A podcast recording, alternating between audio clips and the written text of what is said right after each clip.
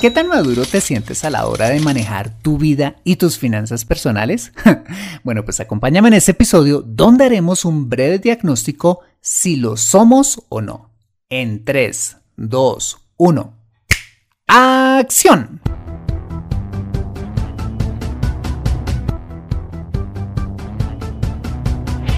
Bienvenido a Consejo Financiero el podcast de finanzas personales donde aprenderás a manejar inteligentemente tu dinero, salir de deudas, tomar buenas decisiones financieras y alcanzar una prosperidad sólida y duradera. Consejo Financiero son finanzas personales prácticas para gente como tú que desean transformar su futuro financiero. Bienvenido a bordo.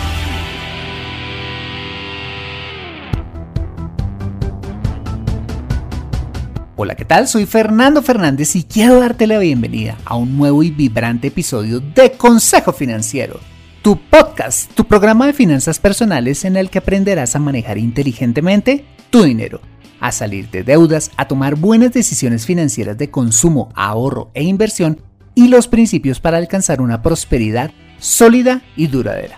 Tener educación financiera es un aspecto esencial para alcanzar tus objetivos de vida pues aunque tu profesión o área de conocimiento no sean las finanzas, todo lo que hagas en la vida involucrará dinero, por lo que necesitarás saber administrarlo inteligentemente para tener éxito en todo lo que hagas. En Consejo Financiero aprenderás de manera práctica lo que necesitas para ser un piloto experto de tus finanzas personales. Y como siempre te invito a visitar www.consejofinanciero.com donde podrás encontrar este y muchos más contenidos de finanzas personales que estoy seguro van a ser de utilidad para tu vida financiera. Asimismo, te recuerdo que puedes encontrarme en facebook.com como Consejo Financiero Podcast, en LinkedIn como Fernando Fernández Gutiérrez, en Twitter como arroba consejo acertado y en Instagram como consejo rayita al piso financiero. Bueno, y sin más preámbulos, empecemos con el episodio de hoy. Bienvenidos a bordo.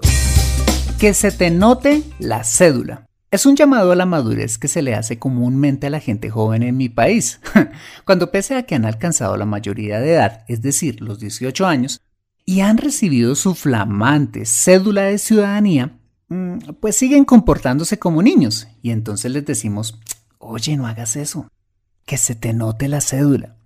Para efectos legales, la cédula de ciudadanía es nuestro documento de identificación, el cual no solo nos acredita como mayores de edad, sino que nos habilita para votar, eh, para abrir una cuenta bancaria, para trabajar, para firmar contratos, para casarnos y en general para ingresar al mundo adulto. Pero una cosa es lo que dice el documento y otra cosa es nuestro real nivel de madurez no solo a los 18, sino a los 20, a los 30 y pensarás que exagero. Pero hay personas que a los 40 y aún a los 50 años se siguen portando como niños en su vida personal y financiera.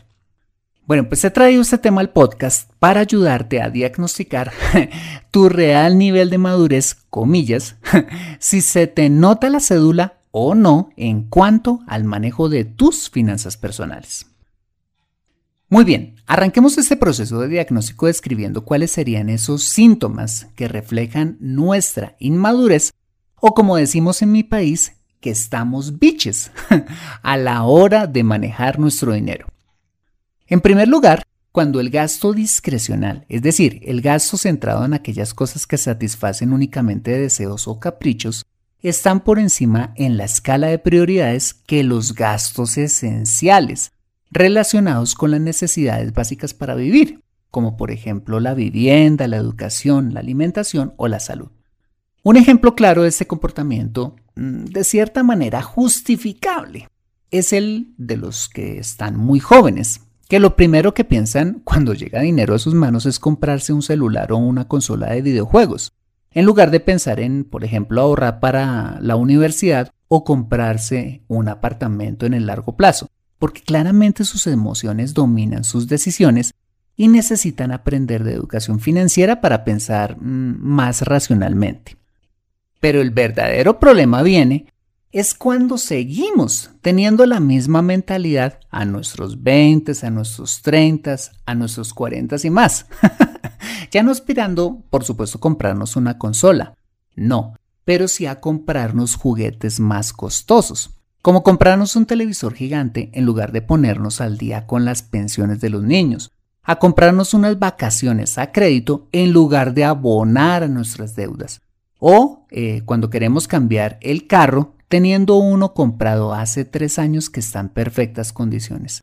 En lugar de ahorrar para tener nuestra vivienda propia, ahorrar para la universidad de los niños o construir el capital necesario para iniciar un negocio. Y quizás me estás escuchando y pienses, ay Fernando, pues obvio, uno debe darle prioridad a los gastos realmente importantes, pero ¿sabes qué? Increíblemente no lo hacemos preferimos darnos gusto con las compras superfluas que satisfacen deseos de corto plazo en lugar de pensar en el largo plazo y en la construcción de objetivos financieros duraderos. Recuerdo particularmente a una persona a quien visité en un sector muy exclusivo de Bogotá, que se caracteriza por tener un alto eh, nivel de ingresos y por ende un alto nivel de vida.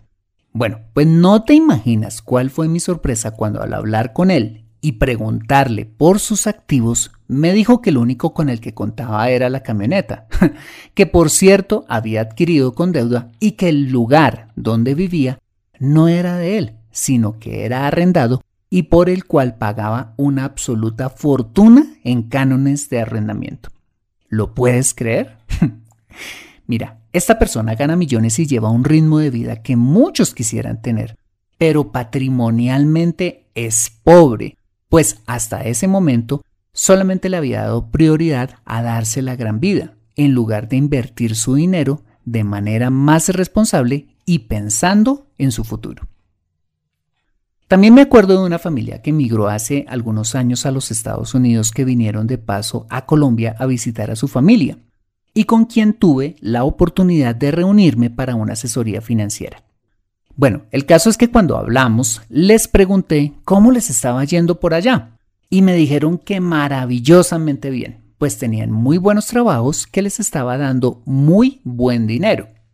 Entonces los felicité, les dije, ay, qué bien, me alegra mucho.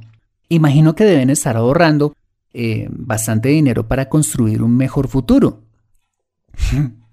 bueno, pues cuando les pregunté eso, me miraron como bicho raro y me dijeron, Ay, Fernando, la verdad no tenemos dinero ahorrado. Es que nos encanta salir a comer y turistear con los niños.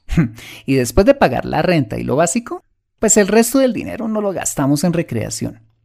Pregunto, ¿cómo es posible que una familia haga el sacrificio de dejar su país y a los suyos y desperdicia de esa manera la oportunidad de cambiar su futuro financiero? Y puede que no lleguemos a estos extremos, pero cuando queremos comprarnos un juguete nuevo antes de cumplir con todos aquellos objetivos financieros esenciales que nos van a dar estabilidad financiera en el largo plazo, como una buena educación universitaria, comprar nuestra vivienda o planificar nuestro retiro, estamos requeteviches a la hora de administrar nuestro dinero.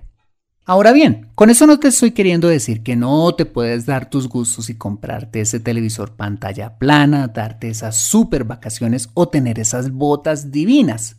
No.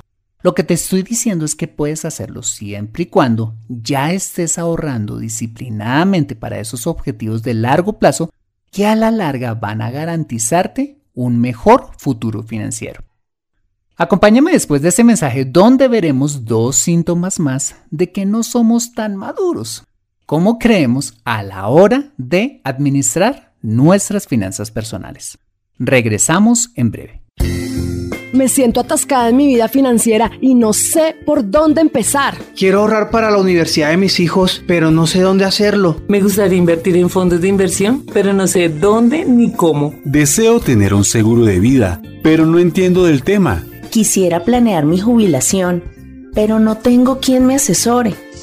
Si vives en Colombia y este es tu caso, No te preocupes, ve a www.consejofinanciero.com slash asesoría guion al medio financiera y solicita la asesoría que requieres en forma personalizada. Consejo Financiero, mejor educación financiera, mejores decisiones. Regresamos a Consejo Financiero. En la primera parte de este episodio vimos el primer síntoma de inmadurez a la hora de manejar nuestro dinero y es cuando le damos prioridad a los gastos superfluos sobre los esenciales y la planeación de nuestro futuro financiero. Ahora veremos dos síntomas más. Muy bien. El segundo síntoma de que somos inmaduros o no se nos nota la cédula a la hora de administrar nuestro dinero es cuando en lugar de enfocarnos en pagar nuestras deudas, seguimos gastando como si no hubiera un mañana o estuviéramos nadando en dinero. Es increíble. Pero hay personas que en lugar de darle la cara a sus acreedores prefieren irse de vacaciones o seguir gastando como si no tuvieran deudas por pagar. Hace algunos años asesoré a una pareja con un nivel de endeudamiento enorme con entidades y amigos quienes les habían prestado muchísimo dinero, que no tenían en ese momento ni los ingresos ni los activos para responder a sus acreedores pero sí una gran capacidad de trabajo y por ende la posibilidad futura de generar buenos ingresos con los cuales cubrir sus necesidades básicas y empezar a pagar sus acreencias. Bueno, pues te cuento que pasó el tiempo y la pareja se esforzó mucho y empezaron a generar efectivamente muy buenos ingresos y un día, en un evento social al que nos invitaron, lo felicité, a él particularmente por haber salido adelante. Y le pregunté, Mm, bueno, ¿y cómo vas con el pago de tus deudas? pues no recuerdo exactamente lo que me dijo. Lo que sí me acuerdo es de la cara de sumo desagrado que me hizo cuando le formulé la pregunta. A tal punto que esa fue la última vez que recuerdo que hablamos. Mira, la verdad, esto me molestó mucho. ¿Y sabes por qué? Porque ¿Cómo es posible que una persona con la suficiente liquidez se haga de la vista gorda a la hora de pagar sus deudas? No, señor. Eso no se hace. ¿Y por qué esto no se hace? Porque cuando tenemos deudas, después de suplir nuestras necesidades básicas y la de nuestra familia, nuestra siguiente obligación es con nuestros acreedores. No solo porque nos ahorraremos millones en intereses, sino porque si pedimos prestado, lo correcto es devolver el dinero que pedimos.